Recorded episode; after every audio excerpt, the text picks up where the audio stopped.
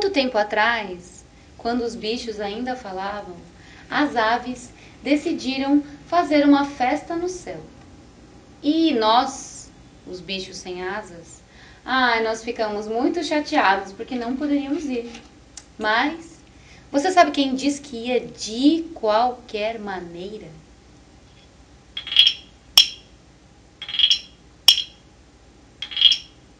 Ele mesmo. O senhor sapo disse que ia de qualquer jeito na festa. E logo saiu espalhando essa notícia por toda a floresta. Os outros bichos, ah, eles já ficaram assim um pouco ressabiados de saber como que o sapo ia fazer para ir na tal da festa no céu.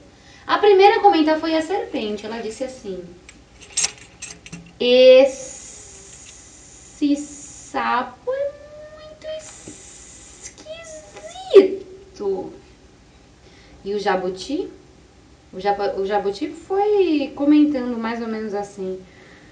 Mas como é que você vai fazer para entrar na festa no céu?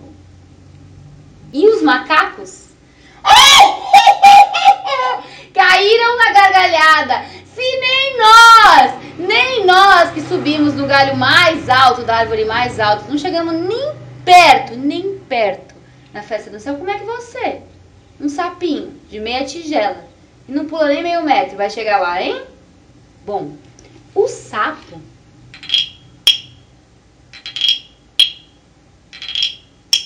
ele tinha um plano. Sabe quem também estava frequentando essa rodinha de conversas que eles estavam? O senhor Urubu. E o senhor Urubu era um convidado de honra na festa no céu, porque ele era um violeiro. E ele ia levar o, o, seu, o seu, violão para tocar na festa. E o sapo, sabendo disso, chegou nele e falou: Ai, seu urubu, eu gosto tanto de festa. Você nem imagina, eu gosto. E no céu então? Ai, eu tô tão animado. É a primeira festa no céu que eu vou, acredita? Você bem podia me dar umas dicas, né? Você podia me, me ensinar como é que vai ser a festa, pra eu já chegar sabendo de tudo. O que, que o senhor acha? Você podia me convidar pra ir lá na sua casa, né? Pra gente tomar um chazinho de camomila, conversar sobre a festa. O que você acha? Bom, o urubu, no fundo, ele simpatizava bastante com o sapo, sabe? Aí ele falou: ah, tudo bem, vamos lá. Os dois foram pra casa do urubu e conversaram sobre a festa. E o sapo falou, falou, falou e servia um chazinho, dois, três, urubu. Foi ficando com sono. E quando o sapo percebeu que ele tava com sono, aí ele falou mais ainda: pipipi, popopó, pipipi, popopó. Até que o urubu tava caindo, caindo, caindo de sono. Quando ele percebeu que o urubu tava caindo de sono, ele falou: Ah, eu vou embora. Ai, deu minha hora.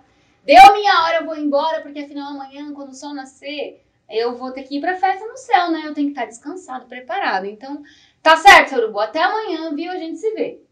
O urubu abriu a porta pro sapo e mal fechou a porta, já deitou na cama e dormiu. O sapo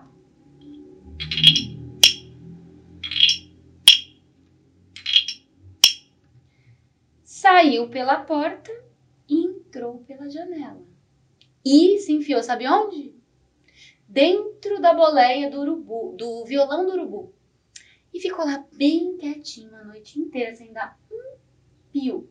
De manhã, o urubu pegou a viola, botou nas costas e subiu pra festa. Chegando lá, quem é que desceu do violão?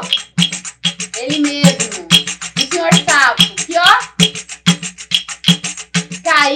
gandaia, bebeu, dançou, comeu e falou. Oh, se falou! E as aves, muitíssimo curiosas, ficavam sempre perguntando: Mas vem cá, como é que você veio? Como é que você veio parar aqui?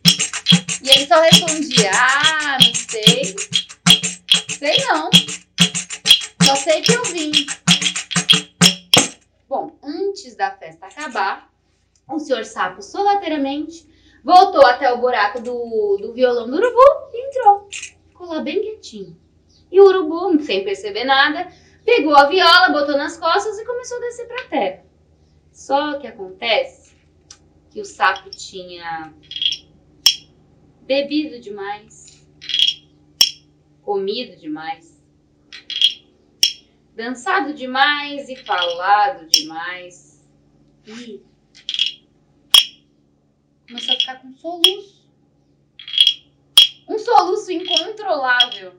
E o urubu ouvindo aquele sonzinho, aquele sonzinho, e percebendo que vinha de dentro do violão, olhou pro buraco e falou: Ah, bonito, hein?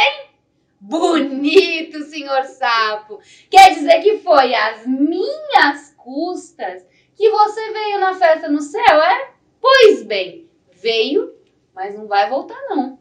E o urubu batendo nas costas da viola, o sapo caiu. E foi caindo, caindo, caindo. E vendo as pedras que se encontravam lá embaixo, ele já foi logo falando: Arreda pedra! Que senão eu te arrebento! E as pedras, que eram surdas, não ouviram. E o sapo se tribuchou todinho no chão. Morreu, coitado.